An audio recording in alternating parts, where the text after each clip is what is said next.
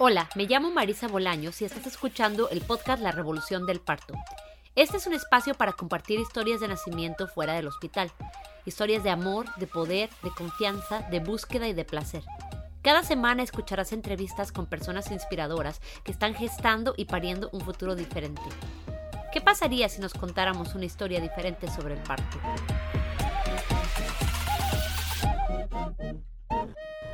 Hola, bienvenidas, bienvenidos, bienvenides todos a otro episodio del podcast La Revolución del Parto. Hoy es un día muy especial porque estamos celebrando el aniversario del podcast. Cumplimos un año ya con este proyecto y es maravilloso ver cómo ha ido creciendo la comunidad, cómo nos hemos ido inspirando las unas a las otras, cómo se está transformando el mundo del parto poco a poco en Latinoamérica. En este primer año de la Revolución del Parto publicamos 48 episodios y nos han escuchado en 52 países diferentes, eh, principalmente México, Estados Unidos, Colombia, Argentina y Chile. Muchas gracias a todos ustedes que con su apoyo, sus palabras de aliento, sus reseñas de iTunes y sus contribuciones financieras hacen posible este proyecto. El último episodio les había prometido que iba a haber varias sorpresas para esta celebración del podcast y les cuento un poco lo que he logrado y lo que no he logrado todavía al respecto. Primero les cuento que he seguido trabajando con la talentosísima Daniela Ladance, dibujóloga feminista extraordinaria quien diseñó el logo del podcast. Les voy a poner el link de su Instagram en las notas del episodio. Porque estamos por sacar camisetas del podcast a la venta. Estoy súper emocionada con esto. Todavía estamos haciendo el diseño final, así que si quieren dar su opinión y votar por ahí, únanse a nuestro grupo de Facebook y voy a postear una encuesta para decidir el diseño final. También estuve reflexionando sobre la estructura del podcast y estoy emocionada de anunciarles que durante este segundo año van a salir dos historias del parto al mes, una entrevista con algún experto de temas relacionados al parto, el embarazo o la crianza. Y la cuarta semana de cada mes voy a tomármela de descanso porque se me estaba empezando a hacer algo pesado el trabajo del podcast, que aunque me encanta, es mucho para una sola persona. También les cuento lo que no logré. Les había mencionado que estaba planeando organizar un evento en persona este mes, pero no va a ser posible. Ahorita estoy en Chihuahua y en los próximos días estaré viajando al centro del país, así que se me había ocurrido la idea de organizar un evento por ahí en la Ciudad de México para el podcast y para el cuaderno de trabajo Construye tu nido, pero no tuve tiempo de hacerlo. Esta última semana he estado procesando una noticia muy dura para mí, que es el veredicto de mi larguísimo divorcio. Las personas que escuchan este podcast frecuentemente seguro me han escuchado hablar de este tema. Llevo ya dos años y medio en el proceso de divorcio y batalla de custodia de mis hijos y por fin llegamos al final. Después de vivir por más de seis meses en el paso, eh, de pasar todo este tiempo construyendo con muchísimo amor un hogar cómodo, espacioso y bello para mí y para mis hijos, la Corte ha ordenado que los niños tienen que regresar al estado de Washington y que si quiero tener el 50% de la custodia, yo también tengo que regresar. Toda la semana he estado transitando las etapas de duelo sin orden alguno, enojo, tristeza, culpa, negación y muchos otros sentimientos que van saliendo por ahí. Al final, un juez un hombre blanco de Estados Unidos, ha decidido que las situaciones que viví durante mi matrimonio no alcanzan el nivel necesario de violencia para tener preocupación alguna sobre mi ex, a pesar de las evaluaciones, las investigaciones, las fotos, los récords médicos. Obviamente para mí esto se siente como una gran injusticia y he llorado mucho ante esta pérdida. Me duele saber que vamos a tener que estar tan lejos de mi mamá, que mis niños no van a crecer cerca de su abuela, en un lugar donde muy poca gente habla español y a veces pueden pasar muchos meses sin que salga el sol. Pero también sé que, como todas las historias, hay muchas diferentes perspectivas y que para el otro lado se siente como que por fin están recibiendo justicia que al final pesa más para esta sociedad la presencia de un padre que históricamente le ha quedado muy corto a sus hijos, simplemente porque él quiere participar en una tarea a la que tantos otros hombres le dan la espalda y para brindar esa oportunidad abstracta a un padre para redimirse, no les importa pasar sobre las necesidades y deseos de una madre que ya cumplió con las tareas básicas que la sociedad valora. Ya gesté, ya parí, ya mamanté. Ya llevaba muchos años sintiéndome desechable, pero este veredicto es la confirmación de mi sospecha. Pero también sé que podría ser mucho peor y que lo es para muchas otras mujeres. He estado siguiendo el caso de Mafe, a quien pueden encontrar en Instagram como Mamá Sobrevivió, a quien se le ha negado el contacto con sus hijos por meses porque su expareja violenta está usando a los niños para continuar el abuso por medio del sistema de la corte. Es enfurecedor, es tristísimo y me llena de impotencia saber que hay tantos casos como estos y que a veces no podemos hacer nada. Pero bueno, ha pasado ya una semana desde que recibí la devastadora noticia del veredicto de mi divorcio, y aunque los primeros días fueron muy, muy duros, he podido dormir un par de noches y ahora estoy aquí trabajando con amor en este proyecto y esperando que de las semillas que estamos sembrando con estas historias de parto cosechemos mucho más que partos poderosos y nacimientos respetados. Espero que de estas semillas también brote la determinación que necesitamos para luchar por las cosas que nos importan y la fuerza que necesitamos para crear un mejor mundo para las niñas de nuestras vidas. Espero que estas historias te inspiren y te recuerden que somos mucho más poderosas de lo que imaginamos y que las cosas que a veces parecen imposibles pueden estar mucho más cerca de lo que creemos. Eso es lo que trataré de recordar yo, porque la verdad ha habido momentos muy oscuros en esta última semana en los que me he sentido secuestrada por los prejuicios de una sociedad que desaprueba a una mujer con una voz firme, una mujer que lucha por lo que quiere, de una madre que se rehúsa a dejar sus necesidades y sus sueños de lado en un afán de autosacrificio por los hijos. Espero que mis nietas y mis bisnietas, si es que llego a tenerlas, puedan vivir un mundo con expectativas más justas sobre la maternidad y que puedan vivir sus vidas con libertad y profunda conexión con sus raíces. Gracias de nuevo a todos los que nos escuchan. Ahora sí, sin más preámbulos, la entrevista de hoy. Esta semana nos acompaña Carolina Luján desde Bogotá, Colombia, para compartirnos sus historias de parto. Bienvenida Carolina, gracias por acompañarnos. Hola Marisa. Oye, cuéntame entonces primero sobre ti. Eh, cuéntame de dónde eres, eh, cómo creciste, dónde creciste, a qué te dedicas, cómo es tu vida. Eh, bueno, yo crecí cerca de Bogotá, donde estoy viviendo ahora. Em, bueno, nací en Bogotá, pero mis padres vivían en El Rosal, que es un, un pueblo pequeño cerca de Bogotá. Em, allí pasé pues toda mi infancia, estudiaba cerca. Y eh, luego, cuando crecí, pues empezamos a pasar más tiempo en Bogotá. Em, yo siempre tuve como esta relación muy fuerte con la naturaleza por el lugar donde crecí y es un lugar al que he vuelto muchas veces en distintos momentos de mi vida, también muy relacionado con los nacimientos de mis hijos porque es finalmente em, mi casa y el lugar donde me siento segura. Em, y bueno, siempre tuve una, una relación muy, o digamos que siempre fue muy importante para mí el cuerpo y desde muy pequeña dije que quería ser bailarina. Em, y con esta idea empecé a aprender ballet pequeña, pero di con una profesora muy especial que creo que sentó las bases para todo lo que hecho después en mi vida que no está relacionado directamente con el ballet. Ella era mm, como una, una persona muy reflexiva sobre el papel del cuerpo, el lugar de la mujer, em, como todo está permeado pues por la política, por la religión, cómo nuestras emociones se reflejan en el cuerpo, nuestros pensamientos y todo eso pues yo lo trabajé con ella muy pequeña. Em, y bueno, después como de hacer unos intentos por estudiar danza de forma profesional, me di cuenta que el esquema del ballet, que es muy, muy rígido para las niñas, em, no era algo donde pues me fuera a sentir feliz y, y, además estaba ya un poco tarde para iniciar una carrera por ese lado y en ese momento no quería buscar otros tipos de danza, estaba como muy centrada solo con, con ballet y decidí estudiar artes visuales, em, pero en medio de estar estudiando pues llegó mi primer hijo que fue el que revolucionó todo y me llevó al camino de la partería y el dulaísmo. Em, luego estudié eh, pues he aprendido diferentes técnicas, acupuntura, masaje, em, y en este momento, como a raíz de la experiencia que he vivido acompañando a diferentes mujeres, volví a la universidad y estoy haciendo mi pregrado en fisioterapia. Wow.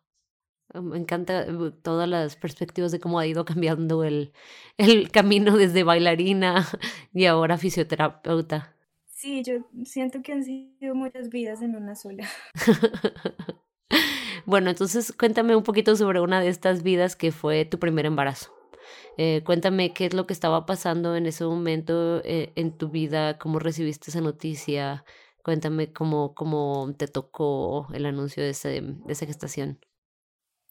Em, bueno, yo estaba, como te digo, estudiando artes visuales yo sé que para muchas mujeres eh, en diferentes culturas, en diferentes tradiciones, en diferentes épocas, em, tener un hijo a los 21 años es como lo, normal, pero pues también es algo que en este momento ya no es tan común en nuestra sociedad. Em, yo pues sé que, estaba joven en ese momento para tener a, mi primer hijo.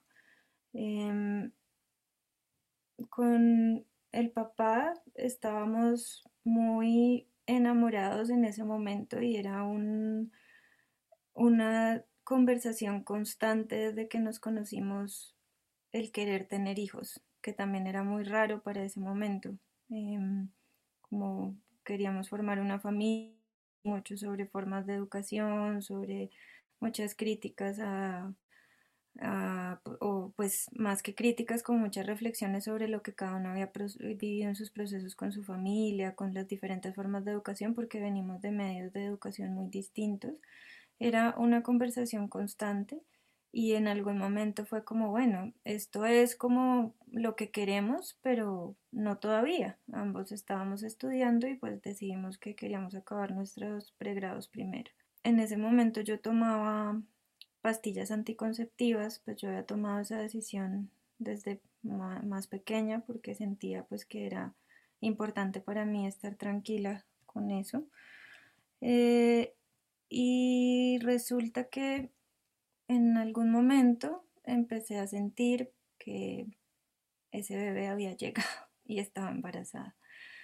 Em, tenía pues un retraso de muy pocos días, pero pues yo soy muy regular y también tengo como, soy muy siempre desde antes como de comenzar todo esto, eh, tenía una relación muy especial con mi ciclo, para mí fue una felicidad enorme la llegada de mi primera menstruación y, era algo como que me daba emoción todos los meses, entonces em, reconocía los cambios en mi cuerpo y empecé a sentir que algo estaba pasando diferente. Entonces dije, no, estoy embarazada, le conté, entonces me dijo, bueno, hagamos una prueba, entonces yo le dije, bueno, pero no vamos a hacernos una prueba de orina, que siempre que hay más porcentaje de equivocación, vamos por la de sangre, no sé qué, yo eh, también había tenido, mi hermano es, eh, me lleva 14 años, mi hermano mayor, y mm, bueno, mi único hermano, y él está con su esposa desde que eran muy jóvenes, desde que tenían 16 años, entonces mi cuñada para mí ha sido una hermana mayor eh, siempre y cuando nació mi primer sobrino pues yo pude estar muy cerca como toda esa experiencia de ella de, del parto y el posparto y, recuerdo mucho eso que ella contaba en ese momento lo recordé como me hice muchas pruebas, como dos, tres pruebas de orina, salieron negativas, hasta la de sangre salió positiva. Entonces yo iba muy clara como no, es que vamos, necesitamos saber claramente. Eh, entonces fuimos, nos hicimos la prueba y mientras esperábamos los resultados, em, fuimos a almorzar y yo le decía, bueno, eh, quiero que le contemos a tal persona primero, quiero que hagamos esto, quiero y me decía, pero tú por, ¿por qué estás hablando como si ya fuera cierto si hasta ahora nos estamos haciendo la prueba? Em, entonces yo le dije, pues porque yo sé que estoy embarazada.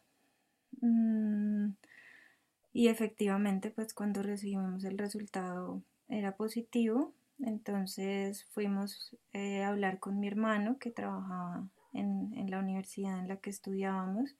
Fue a él al que yo quise contarle primero. Y él me preguntó como, bueno, ¿qué quieren hacer? Eh, quieren, van a tener a este bebé y los dos muy claramente dijimos sí, queremos tener a este bebé.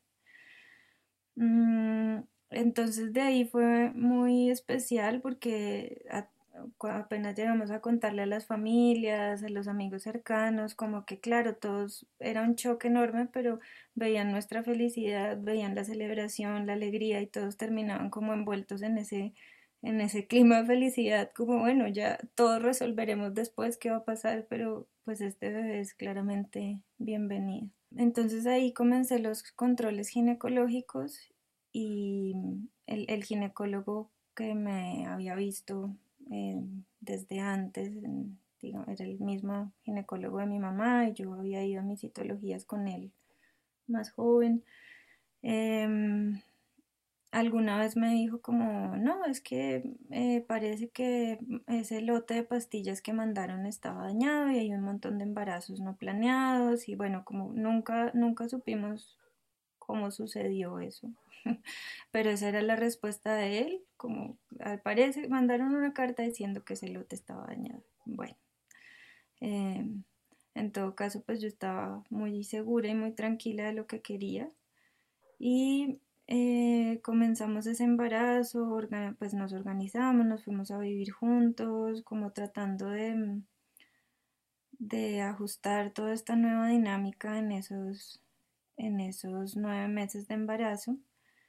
Y yo lo único que tenía claro que venía precisamente de ese aprendizaje con mi maestra de ballet era em, que no quería una epidural en mi parto, porque con ella hice un proceso muy especial a través del, dolor, de cómo el cruzar los límites del dolor nos, nos enseña mucho sobre nuestro cuerpo y sobre nosotros, sobre nosotras mismas.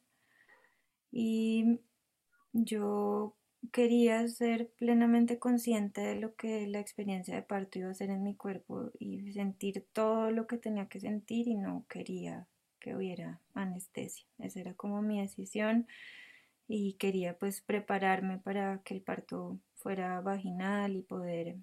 Eh, para mí era muy emocionante pensar en el momento del trabajo de parto, en el parto, como me llenaba de emoción eh, imaginarme atravesando ese proceso.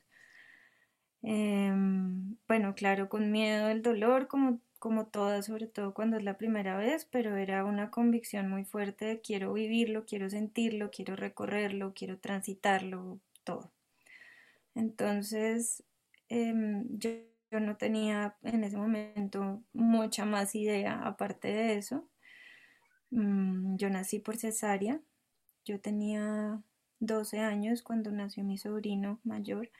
Em, y aparte de esa experiencia que tuve cuando él nació muy cerca de mi cuñada, no había tenido otras experiencias de parto cerca.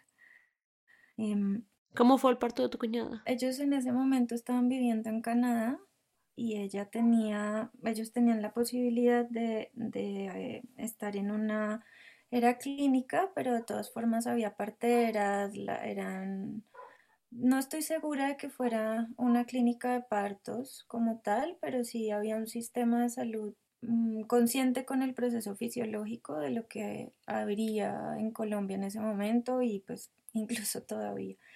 Entonces ella, de hecho, tuvo una dula que la acompañó, estuvieron en la clínica, em, en la clínica había una tina, podían, eh, de hecho creo que la cama en la que ella estaba era semidoble, entonces mi mi hermano podía estar con ella.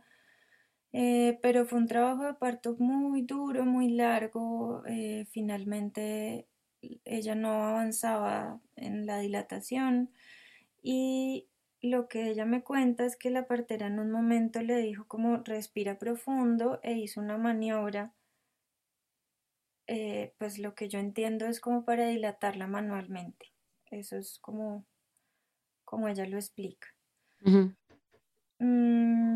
Pero tú no estabas ahí. Yo no estuve con ella en ese momento, yo eh, llegué al otro día mm, y la estuve con ella fue durante ese posparto, completamente pues en, en la misma casa, en sus primeros 30 40 días estuvimos, estuve con ella ayudándola con la congestión mamaria, eh, haciéndome cargo pues de las, la cambiada de pañal, durmiendo mi sobrino, cantándole canciones, eh, eh, bueno, con todas estas cosas del posparto que para mí eran una, me parecía pues me llamaba muchísimo la atención. También pienso que ella cómo se aguantó. Estábamos mi tía abuela, mi mamá y yo ahí con ella y no entiendo cómo nos aguantó todo ese mes en su proceso que era tan, tan especial. La recuperación fue muy dura por esa maniobra que hicieron en la clínica. Em, y ella y yo era feliz de ver, bueno, todo este proceso de la bajada de la leche, de ponerle las compresas calientes, de ayudarle a hacer masajes para descongestionar, eh, y toda esa vivencia íntima del posparto que no te quieres vestir, que no quieres que nadie vaya a hacer visita, que de repente estás atacada llorando, de repente no puedes parar de la risa, entonces eso como que lo me lo disfruté mucho junto a ella. Y esa historia de parto fue eh, la que quedó ahí como eh, un parto vaginal con un- algunas complicaciones en el sentido de, pues, de que ella tuvo que pasar por ese proceso que fue muy duro y, y pues que creo que también fue difícil en su recuperación. Mm, entonces, bueno, pues cuando con, a medida que avanzaba mi embarazo, mi cuñada misma me dijo como, oye, mira, ¿por qué no averiguan con estas personas que mi hermana, eh, pues su hermana acaba- había parido el año, el año anterior, me parece que fue em, su segundo bebé y era un médico, un ginecobstetra que tenía un grupo de personas con las que atendían partos en casa. Había una partera, enfermeras, fisioterapeutas, creo, pues yo realmente nunca conocí el equipo y lo que he tenido es historias de ellos, pero, pero pues digamos que la cabeza era él, este ginecobstetra. Entonces fuimos a conocerlo con mi pareja. eh, él era, el, digamos que la referencia que te hacían siempre era el, el que acompaña partos en agua. Eso era lo que decía. Entonces yo decía, bueno, pues como que en ese momento decía, pero ¿por qué es tan necesario el parto en agua? Porque, pero bueno, vamos a conocerlo, a ver de qué se trata. Y yendo a hablar con él, pues eh, me enteré también de, de que no era simplemente un parto en agua, sino que era el acompañamiento completo como lo hacen las parteras para que el proceso sea lo más natural posible, acompañar todos los aspectos fisiológicos del proceso, que la mujer se sienta cómoda, segura, bueno. Ahí empecé a entender que había otras formas de parir, pero yo realmente no sabía cómo era un parto en clínica, entonces eh, entendí que eso era distinto, pero no sabía completamente distinto de qué. Em, de todas formas, oyéndolo hablar a, él, pues quedé muy interesada y eh, mi pareja también, pero en ese momento pues lo que costaba un parto en casa era más o menos lo que pagábamos por nuestra un, semestre de universidad o dos semestres de universidad, entonces eh, te pones a evaluar como, bueno, pues tenemos que acabar la universidad, tenemos que mantener este chiquito, no sé si se justifica y realmente tomamos, terminamos tomando una decisión económica.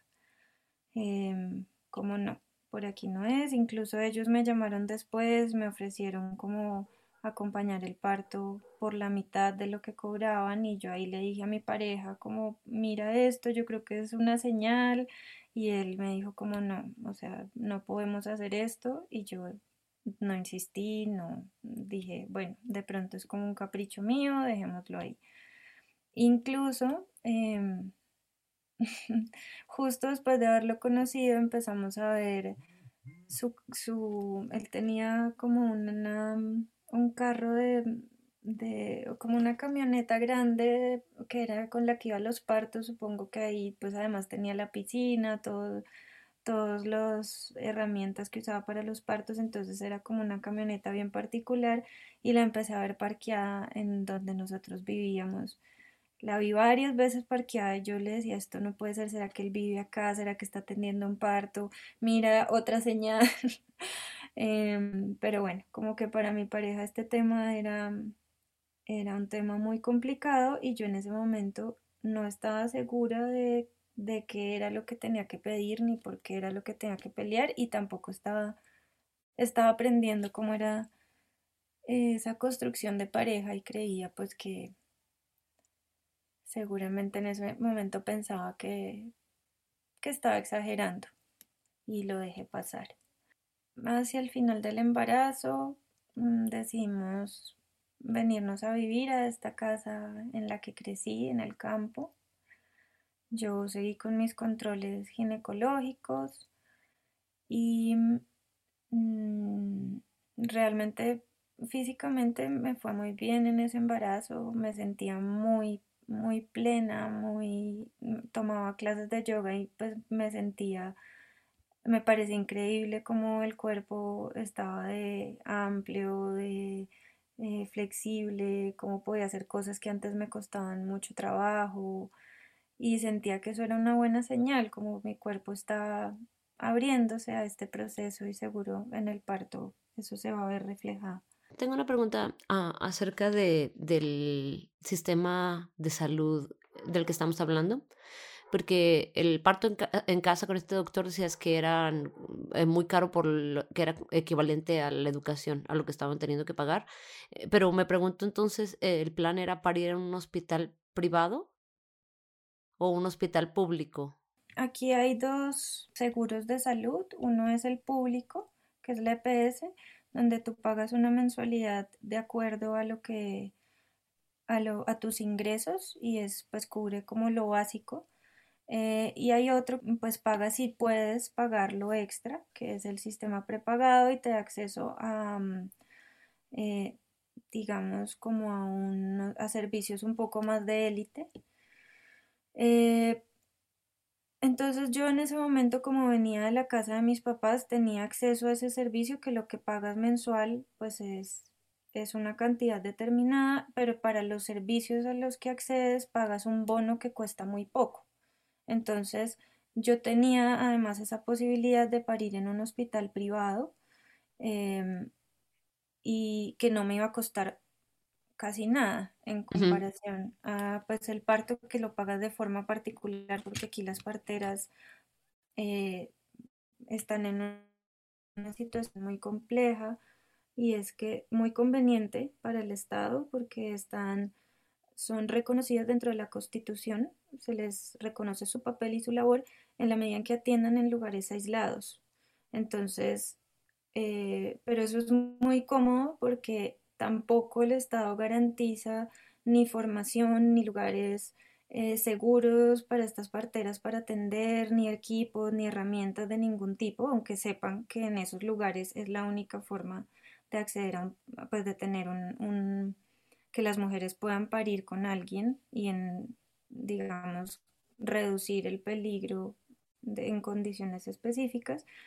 Y por otro lado, pues si tú no estás, si, si tú como partera estás ejerciendo en un lugar donde ya hay hospitales, ya hay clínicas, ya hay un sistema de salud organizado, pues el Estado no te reconoce como profesional de la salud.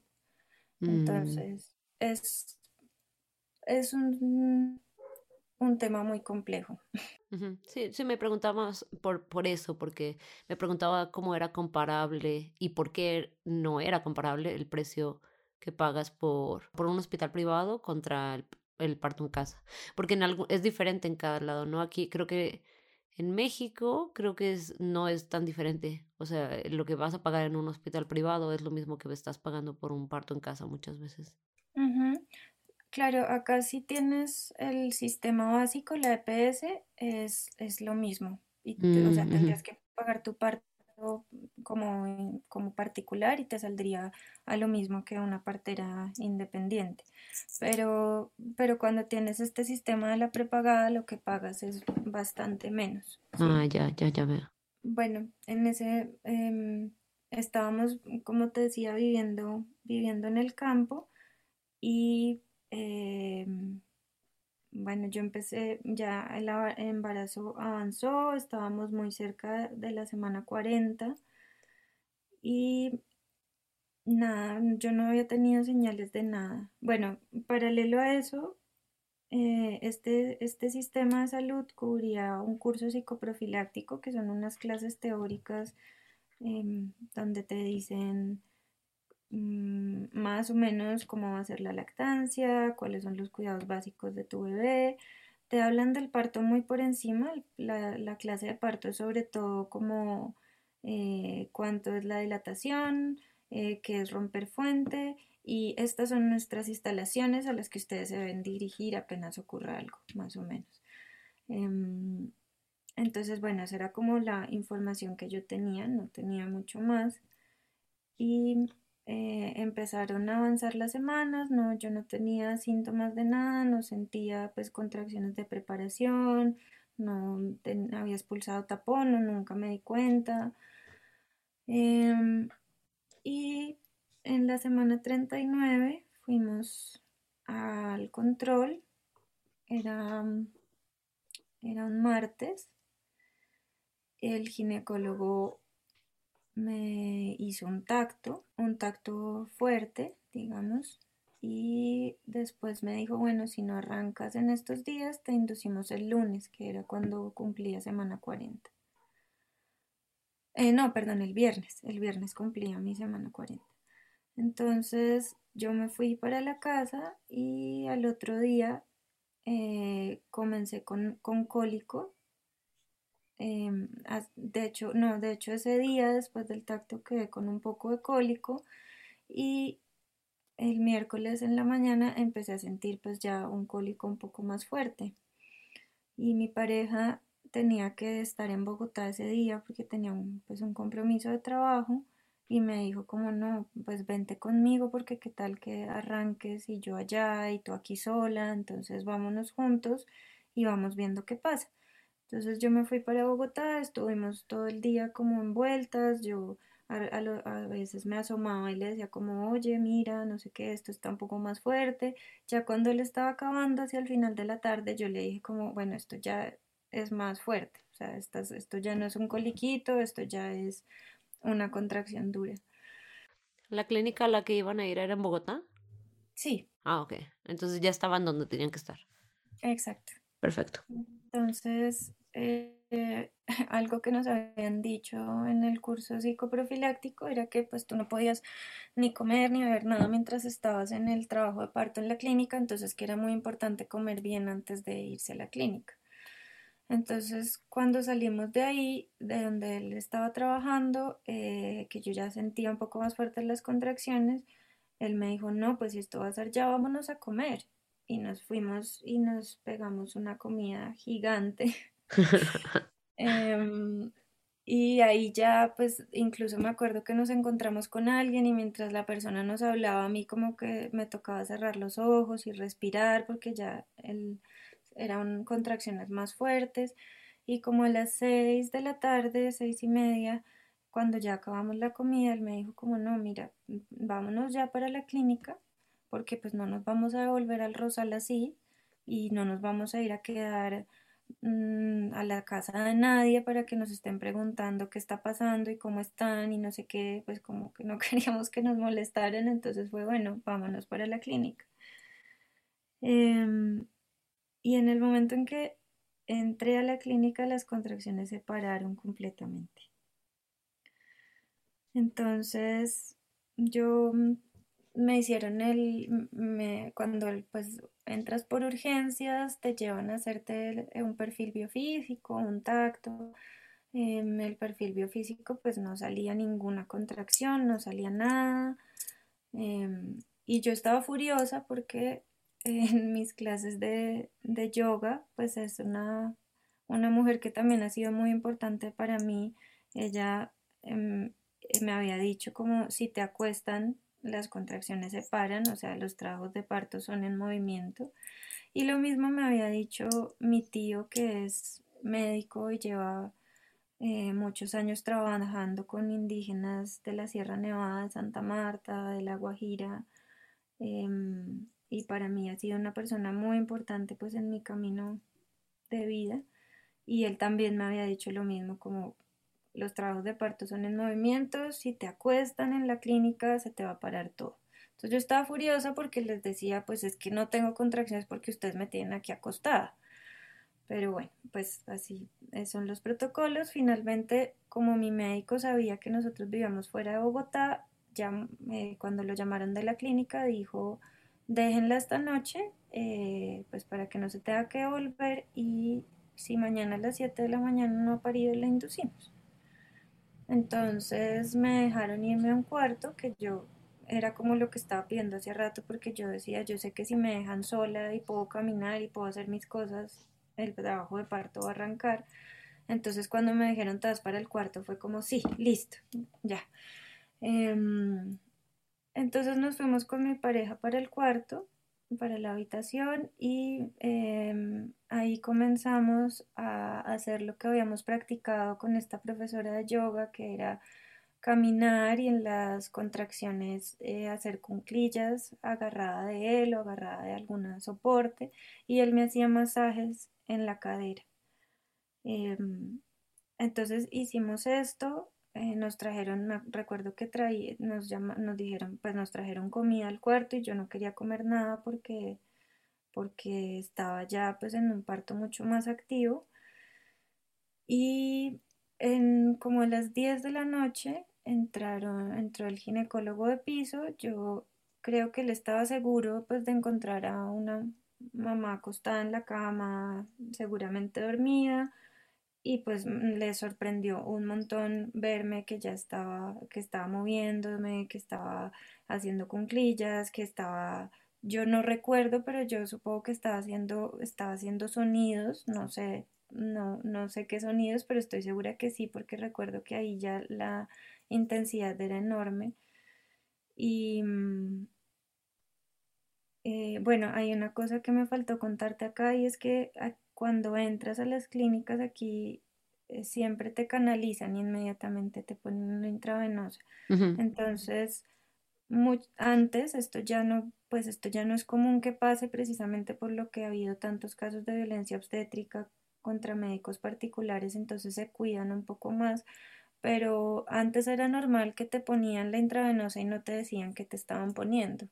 Entonces yo nunca supe si ese fue un parto inducido. O sea, si ellos igual me mm. indujeron en la noche, eh, aunque me dijeron que se iban a esperar hasta el otro día. Yo después del tiempo pues me enteré que podía pedir mi historia médica, nunca lo hice la verdad, fue como, como que pues dije, bueno, pues no, no importa, como que eso ya en este momento no es, no es relevante para mí, pero sí recuerdo que fueron contracciones muy intensas, muy, muy intensas. Y entonces el ginecólogo me hizo el tacto y me dijo, y dijo, por, llamen ya al doctor porque esto ya, esto ya, estamos, eh, creo que estaba dilatada en 8. y, y, me dijo, pero no te preocupes, mamita, que te vamos a, a trasladar a, a, que te pongan la epidural. Y ahí mi pareja saltó y dijo, no, ella no quiere epidural. Y yo lo miré y le dije como, sí, por favor, o sea, yo ya no, no puedo más.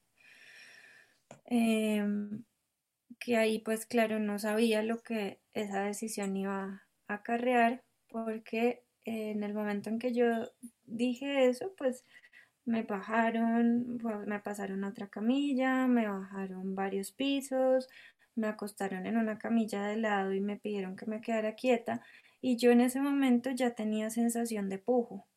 Entonces el anestesiólogo me pedía que me agarrara de los barrotes de la cama y que no me moviera y que no gritara. Mientras yo tenía pues ya estas ganas de pujar enormes.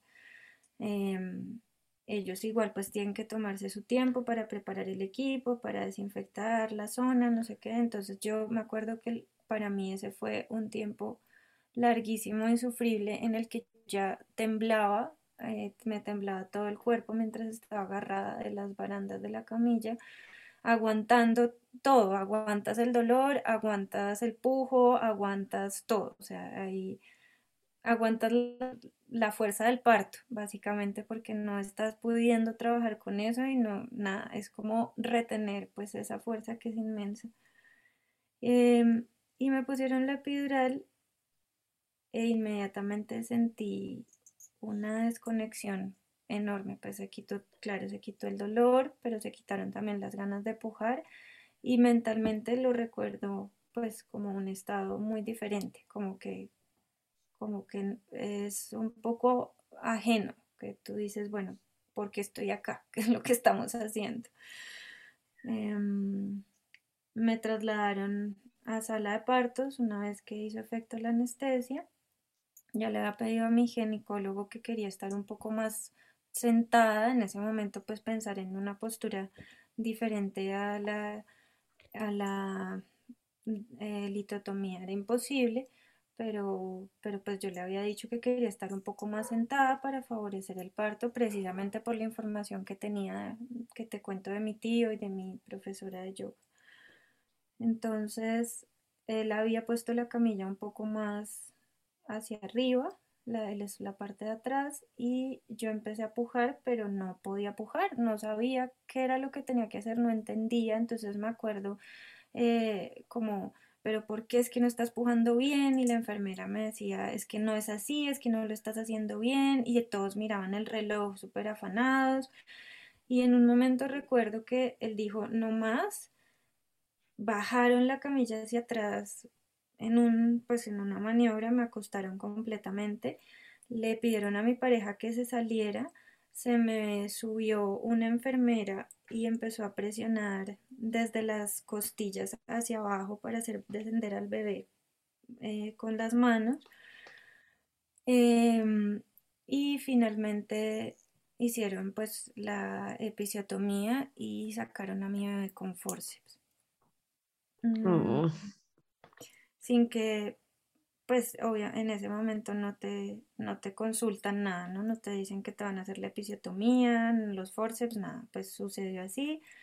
Eh, apenas nació, lo pusieron encima mío porque también había pedido eso. Yo realmente no, no sé muy bien de dónde salía esta información porque como te digo, yo no sabía, no había hecho un proceso relacionado con qué era lo que eh, lo mejor para mi bebé en ese trabajo de parto ni para mí.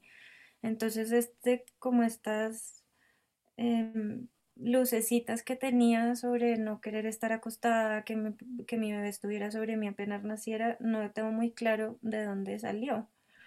Pero pues me acuerdo que sí lo había hablado con el médico. Em, y me lo pusieron, yo tenía una de esas eh, telas quirúrgicas encima, entonces no me lo pusieron piel a piel, sino sobre, sobre la tela y yo lo vi y para mí fue rarísimo. Como no entendí, no entendí qué había pasado. No entendí, eh, pues, qué era todo ese proceso. No entendí qué iba a hacer con mi bebé ahí. No entendí por qué mi pareja no estaba. Eh, fue como un segundo de desconcierto total. Y y pues nada parecido con esto que te dicen de parto hoggies, el momento más feliz de tu vida, fue un desconcierto inmenso. Y además duró muy poco, me lo pusieron ahí, listo, ya lo viste, nos lo llevamos. Entonces pues se lo llevan a limpiarlo, a ponerle las vacunas y mientras tanto el ginecólogo se queda eh, cosiéndome porque fue una episiotomía muy grande eh, me cose mal, tiene que repetirlo. Yo temblaba porque me empezó a dar mucho frío en sala de parto. El médico dijo, no, pues es que no, no salía porque estaba muy grande. Y la enfermera, eh, como, ay, doctor, si los míos yo los parí eh, sin problema y pesaron 4.000 gramos, es que también se quejan mucho, bueno, como comentarios hartos. Em, y mientras él me cosía y me pasaron luego a la sala de recuperación, yo oía un bebé llorando y llorando y yo decía, pero será mi bebé, será otro bebé, porque nadie hace nada. No, pero no debe ser mi bebé, imposible que lo dejen llorar así. Em, pues sí era mi bebé porque eran las 2 de la mañana y yo era la única que estaba pariendo en el hospital. Él nació a las 2 y 28 y yo finalmente pude volver a encontrarme con él a las 5 de la mañana que nos subieron a la habitación nuevamente. Entonces, eh, bueno, ahí mm, me acuerdo que era como, bueno, al fin estamos otra vez los tres juntos, porque ya estaba mi pareja y era como, qué alegría, ahora sí, estamos juntos. Em, eh, en la mañana temprano lo monté por primera vez y, y luego de eso mm, llegaron las, me trajeron el desayuno y llegaron las enfermeras y me dijeron como, bueno, mamita, usted se tiene que parar porque eh, no ha hecho pipí y se tiene que bañar. Y yo le dije, pero pues si tengo el pañal puesto porque no puedo hacer pipí acá, yo no me quiero bañar, no me quiero parar, o sea, no, no quiero. No, no, no, no, no, tiene que pararse, el pañal no es para eso, se tiene que bañar, o sea, como se tiene que bañar. Em, me paré y mientras me llevaron al baño empezaron a se me fueron las luces, empecé a, creo que vomité, no estoy muy segura, me desmayé y tuve una hemorragia eh, enorme. Mientras eso sucedía, mi mamá, que había entrado al cuarto en ese momento, les empezó a decir como miren, esto se les está muriendo, miren lo que está pasando, y ellas le decían, no, eso es normal, eso es normal, hasta que pues no sé qué pasó y se dieron cuenta que me estaba muriendo me llevaron de vuelta a la cama. Eh, pues esto yo obviamente no lo recuerdo. Lo que yo sentía en ese momento em, era una sensación de entrega total y de alivio, como por fin no me pesa mi cuerpo. Mm. Pues creo que es, sí, fue una experiencia de irme y, era como al fin, al fin, no, no tengo que, que ser este cuerpo que duele, que pesa, que es difícil de sostener, que agota. Y en ese, como en ese lugar al que me fui, empecé a oír una respiración muy fuerte, como muy agitada, muy profunda, y así muy rápida y finalmente fui volviendo, volviendo y me di cuenta que era mi pareja que estaba a mi lado completamente angustiado, pues porque mientras yo me entregaba así completamente lo que estaba pasando realmente, lo que ellos estaban viviendo era que yo me estaba muriendo. Eh, y además pues esta situación muy angustiante para mi mamá y para él porque no, las enfermeras no, no como que no entendían lo que estaba pasando y le tocó a mi mamá salir corriendo a llamar a un médico eh, en el piso y finalmente cuando entraron eh, ya dijeron como no, hay que trasladarla ya a cuidados intensivos. Eh, me trasladaron, ahí volví, recuerdo todo el traslado, me, me canalizaron para hacerme una transfusión. Es muy, bueno, te bañan completamente, que es una, sensación muy extraña porque te bañan acostada con frío, eh, te mojan el pelo, como bueno, como este miedo también a ver sangre, que siento yo que sucede en el hospital, es como la sangre es lo peor que hay, entonces a toda costa te tienen que limpiar, es como si quitándote eso te fueran a quitar no sé qué es, es una cosa muy rara, entonces te hacen pasar por unos procesos completamente innecesarios. En ese momento pues yo no quería, lo último que quería era sentir ese frío, sentirme eh, como que había un montón de manos encima mío limpiándome, haciéndome, metiéndome cosas por un lado, por el otro, como eh, pues me tuvieron que poner una sonda vesical, la, la sonda, eh, canalizarme para hacerme la transfusión, me bañaban, me limpiaban, me mojaban. Bueno, mm, finalmente pues terminé en cuidados intensivos. No recuerdo, fueron tal vez dos o tres noches en las que además le dieron salida a mi bebé de la clínica. Entonces a mi pareja le tocó irse solo con el bebé, yo no con Emiliano, con mi hijo, que en ese momento no tenía nombre porque habíamos decidido que se lo íbamos a poner cuando lo viéramos. Entonces, eh, bueno, se, se fueron ellos, él pues tratando como de en ese susto me imagino yo entre que yo me podía morir, en cómo mantener bien a su bebé sin tener a la mamá cerca.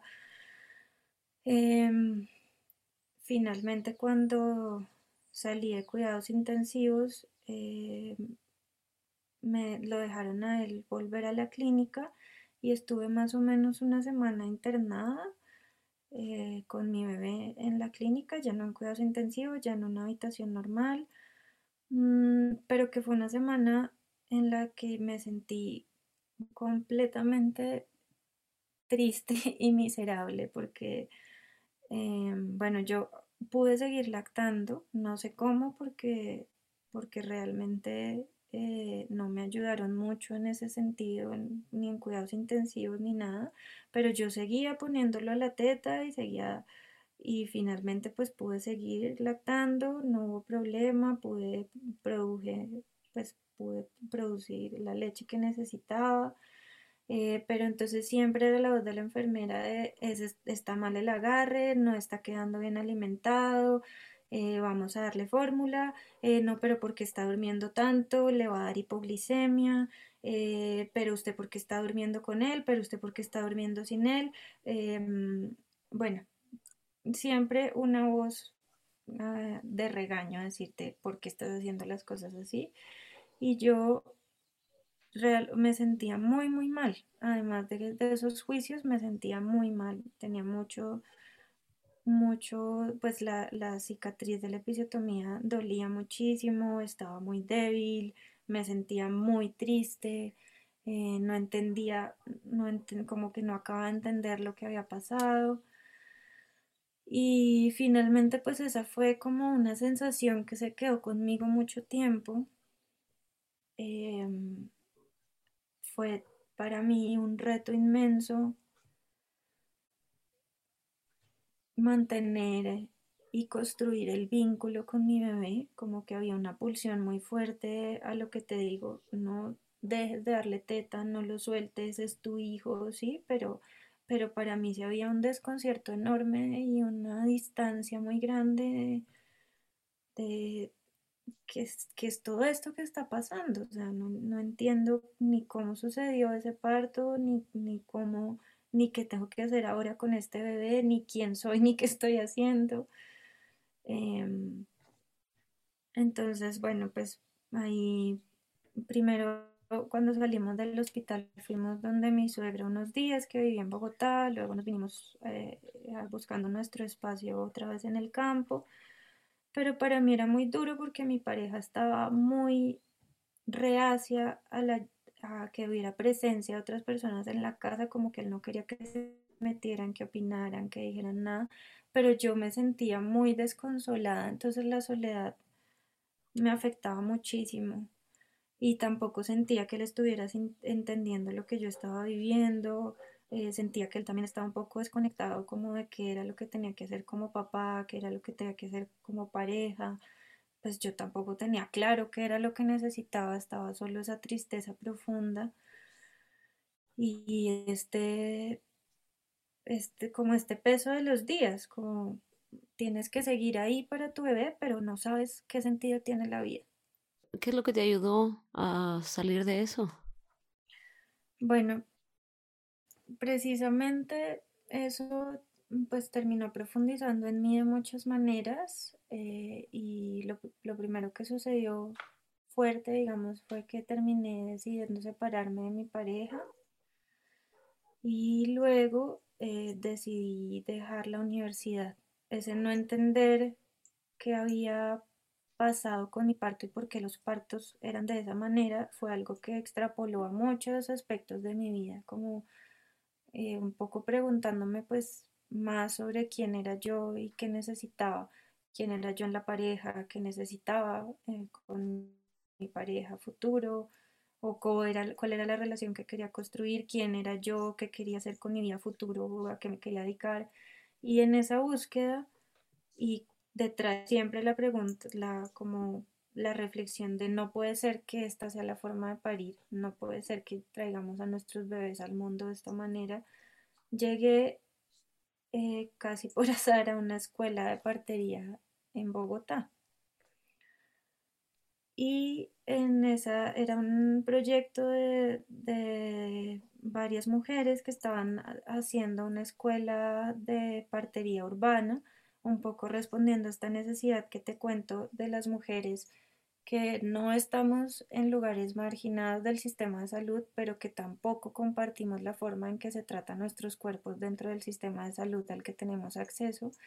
Entonces ellas estaban formando a otras mujeres para acompañar partos dentro de las ciudades, dentro de los pueblos más cercanos, em, buscando pues eso, otras formas de, de, parir y permitiéndole a las mujeres acceder a otros espacios diferentes al, al hospitalario.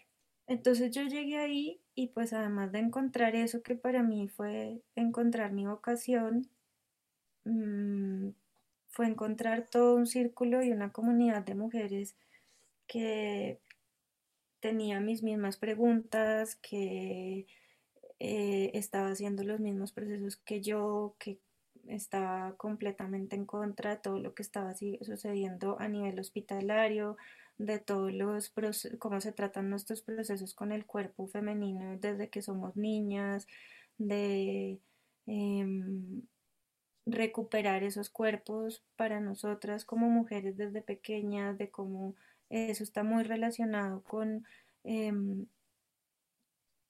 con una visión política de la vida, es como tú te relacionas con tu cuerpo, es una postura política finalmente. Entonces, en ese proceso de aprender partería, realmente creo que lo que hice fue sanar esa experiencia de parto que tuve con mi bebé. Y mm, volví a, como a construir una relación completamente distinta con él, incluso eh, volví a portearlo, él ya tenía tres años, pero entonces volví a portearlo como sabiendo cómo portearlo. Yo volvía y me lo cargaba a veces cuando, cuando podía. Eh, volvía como a hacer ese ejercicio de vamos a estar juntos. Eh, o sea, voy a estar con él exclusivamente con él el tiempo que él está conmigo. O sea, no voy a coger el celular, no voy a prender el televisor, no voy a coger un libro. O sea, si él me necesita sentada aquí al lado mientras está jugando, lo voy a hacer. Y en ese proceso y de conocer otras mamás, porque también era pues que yo no tenía en mi círculo, no había mamás cerca tampoco, fui sanando esa experiencia de parto y ese vínculo con mi bebé, que creo que era lo más importante ahí, porque la experiencia de parto, pues, eh, digamos que para mí me trajo esa posibilidad de como ese despertar enorme. Yo, yo para nada pienso que haya sido una experiencia negativa, sino un despertar muy grande pero lo que sí me preocupaba que quedara de eso era no poder construir una relación con él. Mm, mm, entonces creo que eso fue lo que me trajo la escuela de partería porque además estaba muy enfocada como a la reflexión de, mm, de sanarte tú como mujer antes de acompañar a otras mujeres a parir. Y eso era lo que yo necesitaba en ese momento.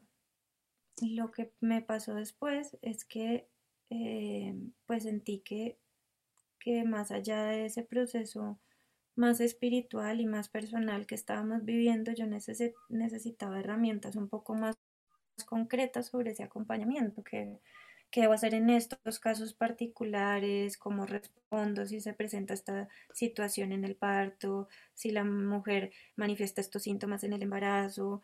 Em, y siento que ahí había algunas cosas que ellas todavía no habían estructurado completamente.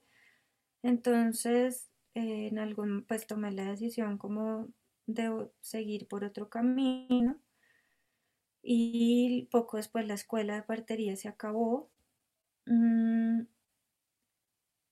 y para ese momento, pues yo había acompañado muchos partos en casa y era pues fue una experiencia muy sanadora. De hecho, creo que siempre he pensado que una de las razones por las que se nos ha empezado a dificultar tanto parir es que el parto no es algo que tengamos cerca en nuestro cotidiano y por eso creo que este tipo de ejercicios de difusión, el que haces tú con este podcast, las mujeres que difunden videos de partos naturales, los libros como eh, partería espiritual, o sea, eso es volver a mostrarle a las mujeres que esto es parte de nuestro cotidiano y que, y que lo fue siempre. Creo que el daño más grande de la medicalización del parto es que las mujeres dejamos de entender cómo sucede el parto, porque empezó a ser una cosa que pasa fuera del espacio cotidiano. Entonces, para mí acompañar todos esos partos y acompañar también muchos traslados, porque muchos eran traslados a clínica, eh, fue, bueno, entender otra vez el parto de otra manera y, y darme cuenta pues que hay miles de maneras de parir y cada mujer lo que está haciendo es un proceso personal inmenso cuando queda embarazada y cuando decide parir a su bebé. Y, y es un proceso de aprendizaje que incluso toma mucho más que el embarazo. Es una preparación mucho más larga. ¿Y estos partos que acompañaste, los, los acompañaste en un rol de dula? Los acompañé como dula y como aprendiz de partera. Éramos un equipo en el que había, eh, estaban las parteras, las aprendices, las dulas, en algunos casos, eh, bueno, no, las aprendices de la escuela. Y entonces estábamos, estaban las dos parteras y en ese momento en el que yo entré estábamos eh, dos dulas que nos turnábamos los partos y siempre el equipo era la partera, la dula y un aprendiz. Entonces em, yo siempre iba, pues comencé yendo como aprendiz y luego empecé como dula y era, era pues como la mano derecha de la partera, un poco un rol híbrido, no como la dula, no como la dula eh, normal, digamos, pues porque también estábamos haciendo un ejercicio de aprendices de partería. Entonces, en algunos casos hacíamos cosas pues que le correspondían más a la partera, pero porque ella nos estaba supervisando y era, era lo que estábamos aprendiendo de ella. Sí, sí, sí. Ya veo. Entonces te tocó acompañar un montón de partos en casa y fue un proceso muy sanador. Y entonces cuéntame sobre el principio de tu segunda gestación. Bueno, entonces ese fue un embarazo que llegó de sorpresa.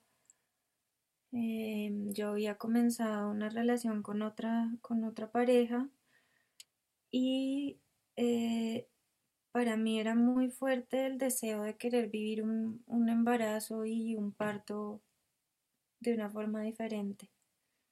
Y creo que creo que nunca nunca logré hacerle entender a él lo importante que era para mí hasta el momento en que quedé embarazada y él pues no estaba seguro de querer ser papá en ese momento.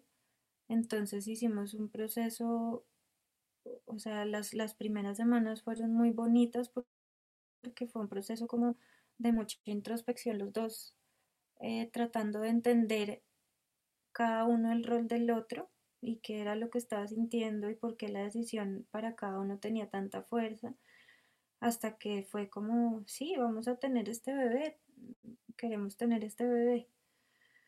Em, y luego de eso vinieron una serie de juicios externos muy fuertes, o sea, en este caso fue el inicio de mi gestación fue muy dura porque pues la familia de él lo desaprobaba completamente y porque mi familia tenía muchos miedos frente a pues lo que ha pasado en mi primer parto y también pues con que eh, tal vez no les parecía el momento indicado para que tuviera mi segundo bebé. Em, yo soy, mm, pues mi familia es pequeña, pero somos muy pocas mujeres, la familia, o éramos, ya esta nueva generación eh, nos trajo una ola enorme de mujeres, entonces ha sido muy bonito. Pero de, mi generación, mis primos son casi todos hombres, solo tengo una prima. y está pues mi tío y mi mamá, son los únicos hermanos como cabezas de la familia y yo sentía muy fuerte esa voz masculina diciéndome te estás equivocando y lo estás haciendo mal un poco. Ese mandato masculino como no no es así. Entonces pues para mí también fue como una decisión de no me importa, no me importa lo que ustedes me digan, no me importa lo que ustedes piensen, yo voy a tomar estas decisiones para mí, para mi cuerpo, para mi bebé, porque yo sé que esto es lo que yo quiero y lo que yo necesito. Eh, entonces empezaron a salir un montón de miedos, como bueno, pero y ahora que ya no estás en la prepagada, ¿qué vas a hacer? Y yo voy a ir a mis controles de EPS, yo no necesito eh, el supuesto mejor médico, porque ya vimos lo que pasó con el supuesto mejor médico, con el supuesto mejor hospital de Bogotá. Yo voy a mis controles como van todas las mujeres y no necesito más de tres ecografías y no necesito eh, la nutricionista que me dice que no puedo comer esto porque estoy pesando demasiado y no necesito, bueno, fue como empezar a poner un montón de límites para ir hacia donde yo quería ir. También en, ese proceso del embarazo, yo decía, pues yo no quiero decir que voy a parir en casa, no quiero andar por ahí diciéndolo, porque sé que muchas veces esa decisión, después de, las, de los procesos que ha acompañado, me di cuenta que muchas veces esa decisión la tomamos desde la cabeza y, y además, eh, o sea, es una decisión muy intelectual de hemos, hemos leído y entendemos que es mejor por ahí, pero es difícil muchas veces que podamos aterrizar esa intención a las otras dimensiones de nuestro ser, hacer cambios en nuestro cotidiano, hacer procesos en nuestro cuerpo, hacer procesos con nuestras emociones, con nuestras parejas. Entonces, eh, muchas veces es aún más fuerte cuando tú dices que es la única posibilidad, como es mi decisión porque es la única posibilidad y la vida te pone a vivir una experiencia, pues que es una experiencia de aprendizaje más allá de lo que tú deseabas que, o, o esperabas o creías que era lo mejor para ti. Entonces yo dije, bueno, no quiero andar por ahí diciendo que voy a parir en casa, eh, quiero hacer este proceso como, como tenga que ser. Yo tampoco sé pues si voy a encontrar una partera con la que me sienta segura de parir en casa después de la hemorragia que tuve. Em, entonces, pues voy a ir con calma. Y mm, eh, en ese proceso eh, me encontré con un partero muisca. Él es muy fresco, muy tranquilo y me decía, no, fresca, yo le atiendo el parto, no se preocupe, los niveles de hematocrito los tiene súper bien, pues ese era el miedo en todos los controles en la EPS, que estaba bajita, que tenía que tomar hierro y yo no tomaba hierro porque en mi primer embarazo tuve eh, un estreñimiento fuertísimo a causa de los suplementos de hierro y entonces comía, me preocupé mucho por mi alimentación, comía muy bien, tomaba, em, hice otros procesos como de medicina biológica con suplementos. Em, o suplementos no, vitaminas que se aplican de otra manera que para que el cuerpo se las absorba más fácilmente. Em, y bueno, este partero sin miedo me dijo, sí, yo le atiendo el parto, no sé qué. Y yo dije, bueno, pues sí, él está seguro, pero yo también pues voy a... Lo mismo, no voy a andar por ahí diciendo nada ni a tomar ninguna decisión a priori, pues voy a abrir todas las puertas.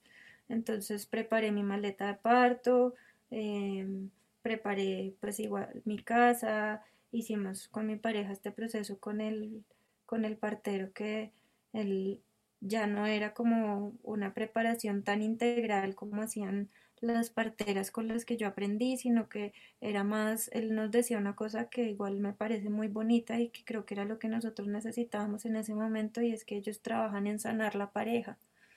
Entonces, el proceso que hicimos fue como un proceso de sanar emocional y espiritualmente nuestra pareja. Mm, es, sí, eso fue lo que hicimos para preparar la llegada de nuestro bebé.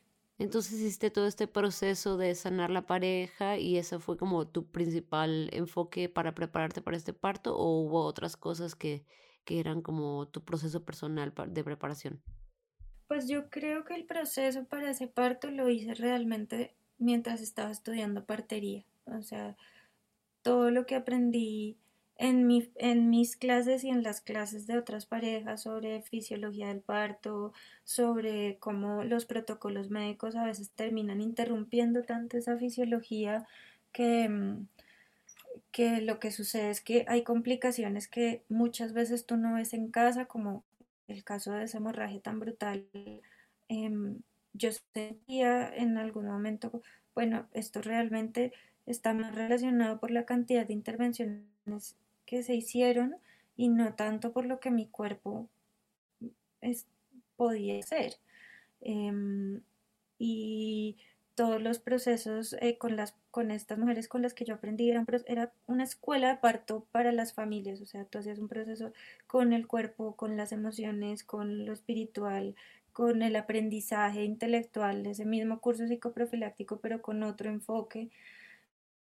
Entonces, yo siento que yo me había preparado para ese parto desde hacía mucho tiempo. Por eso te digo que a veces creo que el embarazo no es suficiente tiempo, es un proceso que empieza de mucho antes. Em, y ya en el embarazo como tal, pues hicimos este proceso con el partero muisca de, de, de sanar la pareja, pero yo hacía el proceso todos los días porque para mí siempre ha sido difícil este tema de poner límites claros y decir, esta es mi voz, y no me lastimas y esta es mi decisión. Entonces, ese ejercicio, por ejemplo, lo hacía todos los días y creo que fue fundamental para mi parto, como de, no, hasta aquí llegas, hasta aquí llegas y esta es mi decisión. Y, y por otro lado, pues em, también había, estaba haciendo el proceso permanente de soltar esas expectativas, porque claramente yo sí quería un parto en casa, pero no quería que esa expectativa terminara jugando en mi contra. Mm, Entonces, era el proceso por, como te digo, abrir las puertas, que lo que tenga que ser sea. Eh, y creo que hay una cosa muy fuerte también como de la aceptación de la muerte y que le he oído a muchas mujeres y es que, y que creo que es algo con lo que pelea mucho el sistema médico por lo mismo, pues porque para ellos es inconcebible que tú digas, estoy reconociendo que la muerte es parte de la experiencia de parto. Em, y creo que eso las parteras lo entienden muy bien. Entonces, era ese proceso también, pues como no estoy deseando morirme, pero sé que estoy enfrentándome a ese portal también. Mm, entonces, bueno, pues fue una preparación mucho conmigo misma como en ese sentido de, ir, de ir abriendo esas puertas. ¿Y cuál era el plan en cuestión de quién iba a estar ahí? ¿Iban a ser solamente tú y tu pareja y el partero? ¿O, qué es lo que habían pensado al respecto de eso? Bueno, yo le había dicho a tres amigas que son parteras y dulas que me gustaría mucho que estuvieran ahí, no como cabezas de parto, sino más acompañándome en la experiencia. Y pues el plan era como que ellas iban a estar ahí y él iba a ser el partero eh, y pues íbamos a estar mi pareja y yo y mi hijo si él quería estar. Yo no quise, no quise tomar la decisión. ¿Cuántos años tenía ya? En ese momento Emiliano tenía cinco años. Ajá, em, íbamos a ser nosotros y bueno, pues cuando con, Sol, con, con mi bebé, es mi segunda bebé, pasó que me pasé la semana 40 eh, y no pasaba nada. Nuevamente, pues no tenía contracciones de Braxton, eh, mis panzas siempre han estado muy arriba. Y este tema es muy chistoso porque yo no sé si pasa en otros lugares, pero acá el que pase por la calle es a meterte la mano encima de la panza y te dice, no, pero está muy arriba. Y es como, mm. pero, ¿cómo vas a saber? Bueno, el caso es que mis panzas eran todas muy arriba y todo el mundo le encantaba decirme, no, esa bebé no va a nacer todavía, eso le falta un montón. Y pues así se pasaron las, la semana 40 em, y llegamos a semana 41 Em, y recuerdo que ese era un fin de semana, era ese sábado por la mañana, yo empecé a sentirme distinta, pero no, no, no había ninguna señal particular. Pero yo le dije, eh, la abuela de, mi, de Emiliano venía a recogerlo, de mi hijo mayor, y yo le dije, ¿te quieres ir a pasar el fin de semana con la abuela o te quieres quedar con nosotros porque es muy probable que tu hermanita nazca este fin de semana? Y él se quedó pensando y dijo, no, yo me quiero ir con la abuela y más bien me avisas cuando ya haya nacido la hermanita. Listo. Entonces él se fue y con mi pareja em, yo le dije como, oye, yo he querido todo el embarazo pintarme la panza y nunca le hemos sacado el tiempo y pintemos, hagamos algo lindo con la panza. Entonces hicimos un dibujo sobre la panza, nos tomamos fotos em, y, y, bueno, nos fuimos a dormir esa noche y al otro día a las 4 de la mañana a mí me levantó la ruptura de fuente. Directo al punto. Directo. Claridad. Eh, y así fue realmente. Ahora que te cuentes, como eso era eh, claridad total, como que, eh, bueno, entonces desperté a mi pareja, le dije como ya es, rompí fuente, entonces él como eso, no sé qué, se paró feliz, se fue como a hacer un caldo para que comiéramos un caldito de verduras, eh, a preparar el, a preparar la cama, el colchón, como a preparar todo. Él tenía claro que su labor primero era como de adecuar toda la casa. Y yo metida en esta idea de, bueno, voy a hacer eh, mi parto en casa, me lo voy a tomar con calma, nos vamos a bañar, voy a estar en la pelota, voy a cantar, voy a bailar, sí, como todo este romanticismo del parto pues cuando llamé a mi, a mi, una de mis amigas, dos no me contestaron y una cuando me contestó me dijo, oye, pero estás con coliquito y yo, sí, pero no, súper suavecito y me dice, pero, y va y viene y yo, sí, pero no, no, me dice, pero ¿quieres que vaya para allá? Y yo, no, no te preocupes, que es que hasta ahora está empezando, es un coliquito súper suave. Y con el partero fue igual me, voy ya para allá. Y yo, no, no, eso tranquilo, no sé qué. El caso es que ninguno de los dos me hizo caso, afortunadamente. Em, porque el trabajo de parto empezó a avanzar muy rápido, muy rápido, muy rápido.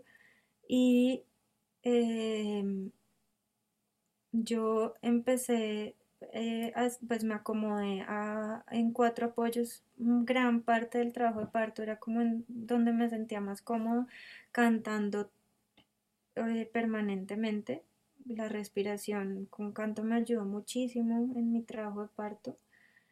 Y mm, cuando el partero llegó, eh, que se perdió además, porque él sí vivía en Bogotá, pero justo ese día se había ido a, un pueblo que queda cerca de Bogotá, entonces estaba pues como hora y media y él no me hizo caso, se fue, se perdió, bueno, se demoró en llegar, cuando finalmente llegó, eh, ellos miden la dilatación en la cabeza para no hacer tactos.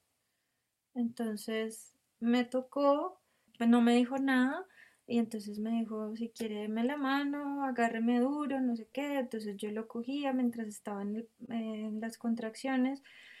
Y yo entré muy rápido en ese estado, como en otro estado de conciencia, pero yo seguía pensando que todavía no iba a parir.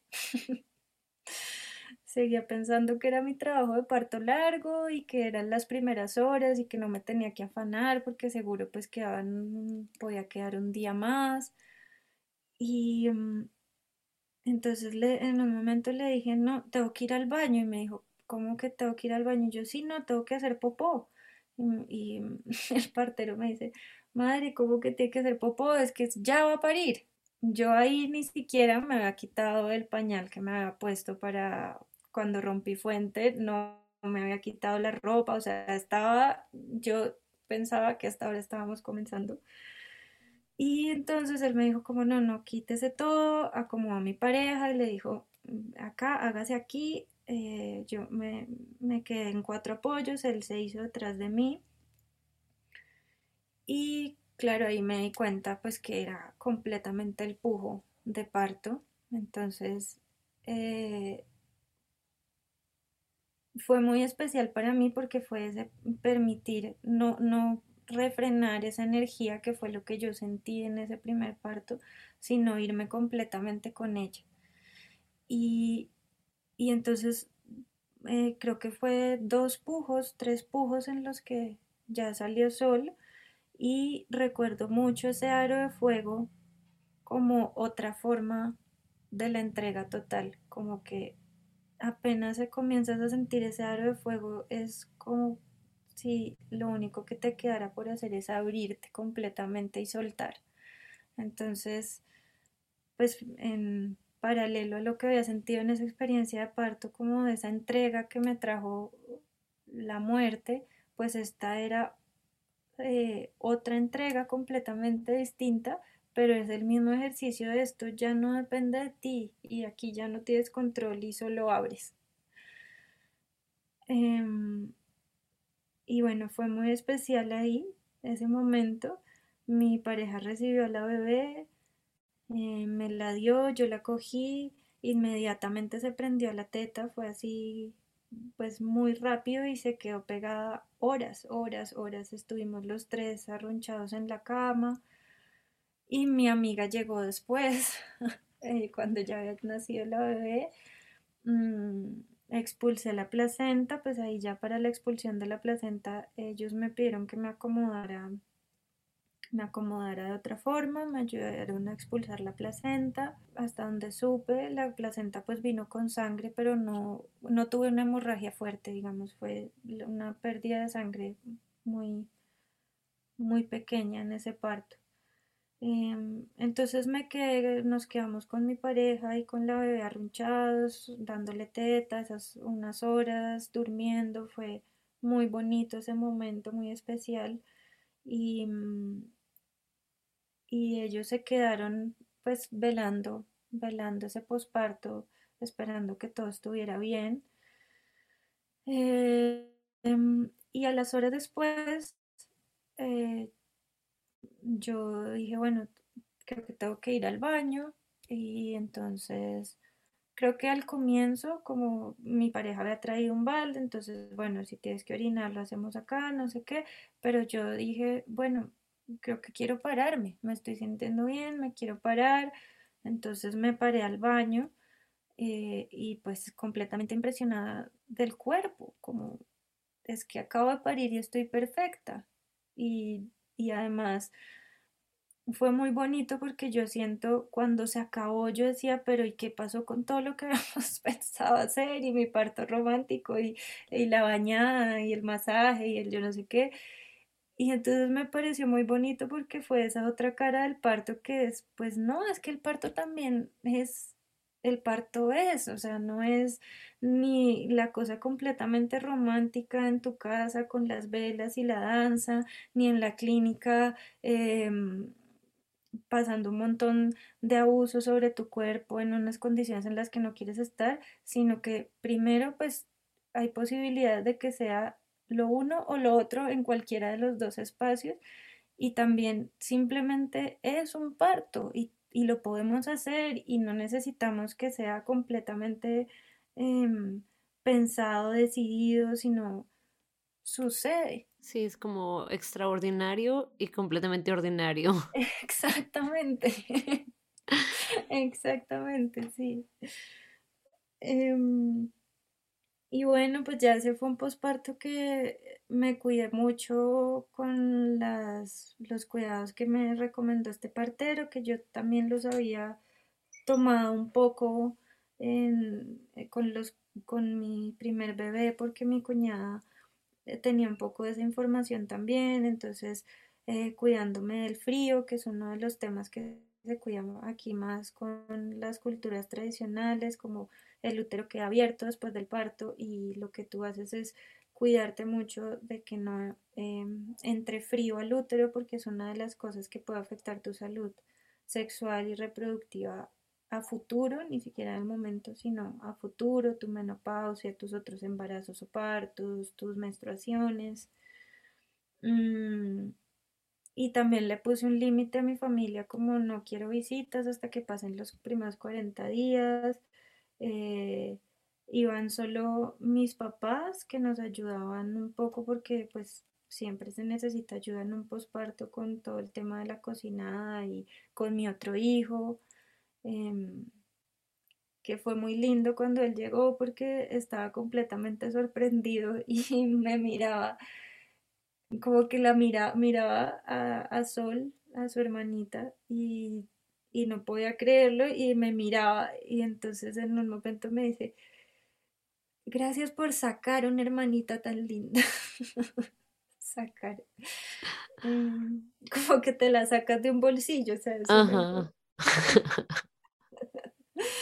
Pero bueno, pues fue, él, estuvimos todo el posparto, esas 40 días juntos y eh, yo no salí en esos 40 días, eh, me lo tomé completamente pues para nosotros, para la bebé, para mí, para, para nuestro núcleo familiar.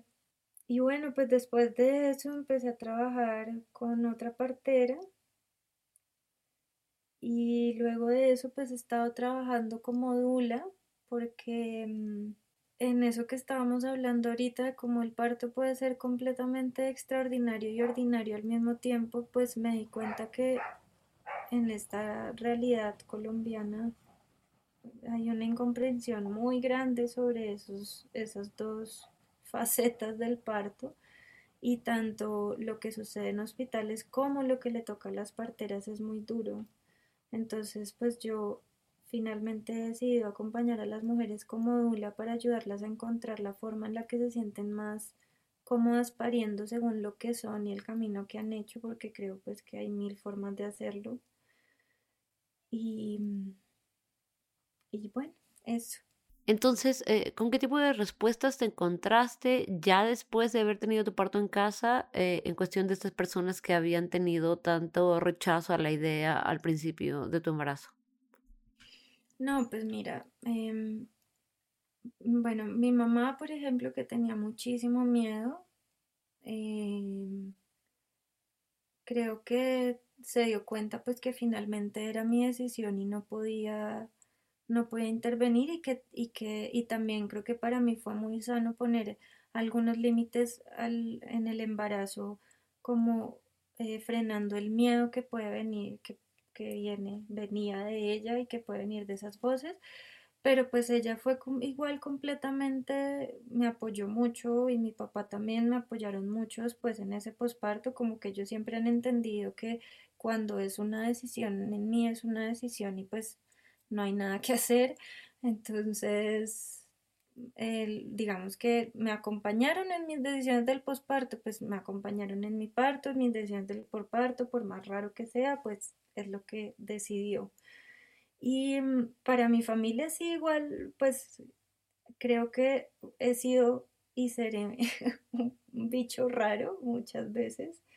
Eh, mi tío, mi tío, pues después de ese parto nos hemos acercado mucho y ha sido un apoyo enorme para mí, como te digo, en todo mi camino y está siempre, hemos, estamos teniendo siempre conversaciones sobre sobre el parto, sobre la medicina china, sobre el cuerpo femenino, bueno, como, como que él entendido que es mi camino y nunca hay juicios hacia eso y más pues desde que le dije como que para mí era muy importante tender estos puentes entre pues la medicina tradicional o las medicinas tradicionales y la medicina más convencional y que iba a volver a la universidad para estudiar fisioterapia y poder empezar a, hacer cambios también desde dentro del sistema de salud.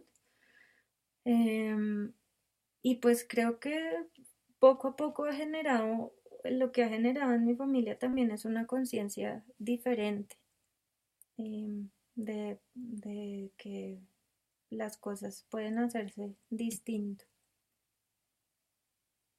¿Y por parte de la familia de tu pareja? creo que la, la, mi suegra sobre todo, ella hizo un proceso pues durante todo el embarazo, finalmente eh, recuerdo mucho que desde la, después de la primera ecografía como que entendió que era en serio y entendió las dimensiones de la noticia y cambió completamente su actitud. Y, y creo que aunque nunca ha habido como, no logramos construir un lazo muy fuerte eh, la una con la otra, pues sí se generó un respeto muy especial por las decisiones que yo tomé para ese embarazo y para mi parto, porque ella adora a su nieta y estoy segura que entiende completamente que además esas decisiones no las tomé solo yo, sino también mi hija, ¿no? Como que yo siempre he dicho y, con ese trabajo de parto, pues que Sol eh, iba a lo que iba porque ella es así. tenía muy claro para dónde iba y es la vez en su cotidiano y es su comportar. Sus decisiones son muy claras y eso es lo que va a hacer. Y pues creo que todos también viendo ella cómo actúa, pues un poco han entendido que es que no podía ser de otra forma. ¿Y cómo sientes que te afectó esta experiencia ahora en el camino que estás siguiendo eh, en esta vocación de trabajar con el parto? Pues esta experiencia en particular creo que fue la confirmación de que sí se puede, de que todas las mujeres podemos parir, em, de que todas las mujeres podemos parir, de que todas las mujeres podemos tomar decisiones eh, para nosotras y por nosotras, independientemente de lo, de lo que venga afuera, como del discurso y del medio en el que estás inmensa, siempre puedes decidir esto es lo que yo necesito. Y mm, fue como reafirmar completamente ese camino al que me trajo Emiliano de la partería y el dulaísmo. O sea, yo, cada, yo siento una claridad muy grande frente a, a que ese es el camino y porque tengo esa claridad también, pues eh, he ido entendiendo que que tal vez tenemos que verlos, ver todo lo que está sucediendo a nivel del parto humanizado, como a la, eh, pues que haya más visualización de las parteras ahora, visibilización de las parteras ahora, que haya más mujeres preguntándose por el parto, buscando espacios de parto diferente. Em, creo que lo que estamos, lo tenemos que ver como una imagen mucho más grande porque es un proceso que se está dando que se está, necesita tiempo para, para suceder de forma que, que eh, las mujeres tengan la posibilidad de acceder a un mejor entorno para parir, porque a veces siento que la decisión de parir en casa eh, muchas veces pues está sola en esa decisión eh, por, o porque la sociedad no te acompaña o porque las personas que están ejerciendo su trabajo como parteras, como dobles, eso tampoco tienen un respaldo del Estado sobre eso. Entonces es una decisión que las mujeres en la mayoría de los casos tenemos que tomar solas y creo que es un proceso que se está dando con de a poquitos y a gran escala, es lo que quiero decir, como que em, a mí me, me reafirmó mucho en que hay que seguir trabajando por esto de a poquito sin ponernos en riesgo ninguna y, tratando de ser muy fieles como esas búsquedas personales que seguro nos van a llevar a, encontrar los mejores resultados para, para esos cuerpos que están pariendo. Pues muchas gracias por compartir tu historia, Carolina. Me encantaría eh, cualquier otra cosa que tengas que decir acerca del el parto en casa para la gente que escucha este podcast. Creo que es muy importante a la hora de decidir qué es lo que queremos para el parto, preguntarnos, preguntarnos muy sinceramente, primero pues qué queremos, pero también qué estamos dispuestos a trabajar para llegar allí y, cuál es el lugar, sobre todo, cuál es el lugar más seguro para nosotras para parir, o sea, qué es lo que nos da más seguridad cuando imaginamos en ese momento donde nos sentimos más fuertes y seguras para dar a luz a nuestro bebé. No pensándolo solo como o el hospital o la casa, sino toda la construcción que puedes hacer alrededor de eso, quiénes quieres que estén, eh, cómo te quieres preparar para ese momento, qué deseos eh, vienen incluso de más atrás, porque hay procesos que creo que sí están relacionados con nuestras historias de vida, como, como eh, que estás dispuesta a trabajar de tu infancia, que estás dispuesta a trabajar de tu familia, o sea, es muy importante entender que el parto, las decisiones de parto no están aisladas de las personas que somos y de los procesos de vida que tenemos y eso hay que ponerlo eh, al frente cuando estamos decidiendo cómo queremos traer al mundo a nuestros hijos. Claro, ser honestas, ¿no? Que, a veces estos procesos son como muy fuertes, tienen un precio emocional de que no puedes dejar este, tus esqueletos en el closet para siempre. sí. Ay, pues muchas gracias por, por, tus palabras, por tu historia tan inspiradora. Eh, si alguien te quiere contactar, ¿cómo pueden encontrarte? Em, bueno, estoy en Instagram como Dula Pulso y también como Pulso Taller del Cuerpo. Son como mis dos proyectos. Por ahí me pueden contactar. ¿Y estos es, son, ese taller del pulso son eh, cursos de preparación al parto? ¿Qué es lo que haces? Sí, con Pulso Taller del Cuerpo es sobre todo enfocado en, el trabajo con el cuerpo de diferentes momentos, no es solo para el embarazo, sino pues son clases de yoga, pilates, bar, hipopresivos, o sea, como em, diferentes técnicas para trabajar con el cuerpo, para que las mujeres pues se conecten con su cuerpo. Y ya Dula Pulso pues es, eh, trabajo principalmente en lo relacionado con las mamás, son cursos de acompañamiento al parto, eh, trabajamos también la parte física, emocional, eh, les ayudo a encontrar precisamente pues cuál es el lugar más seguro con, en el que quieren parir, si necesitan contactarse con alguna partera, qué médicos dentro del sistema de salud son los que pueden tener una mirada diferente sobre el parto. Em, trabajo también con medicina china, como te contaba antes, entonces pues es como una de mis herramientas principales acompañando a las mamás. Em, y bueno, eso es como, como lo que trabajo. Wow, qué maravilla, una práctica muy integral. Bueno, pues muchas gracias. Estamos en contacto. Bueno, gracias a ti. Un abrazo muy grande. Abrazos. Muchas gracias por escuchar este episodio de La Revolución del Parto. Si te gustó la información, cuéntale a tus amistades y familiares y síguenos en redes sociales. Nos puedes encontrar en Instagram, en Facebook y en nuestro sitio web www.larevoluciondelparto.com. Suscríbete y déjanos una reseña en iTunes, Google Podcast o Spotify y únete la próxima semana para escuchar más historias de parto.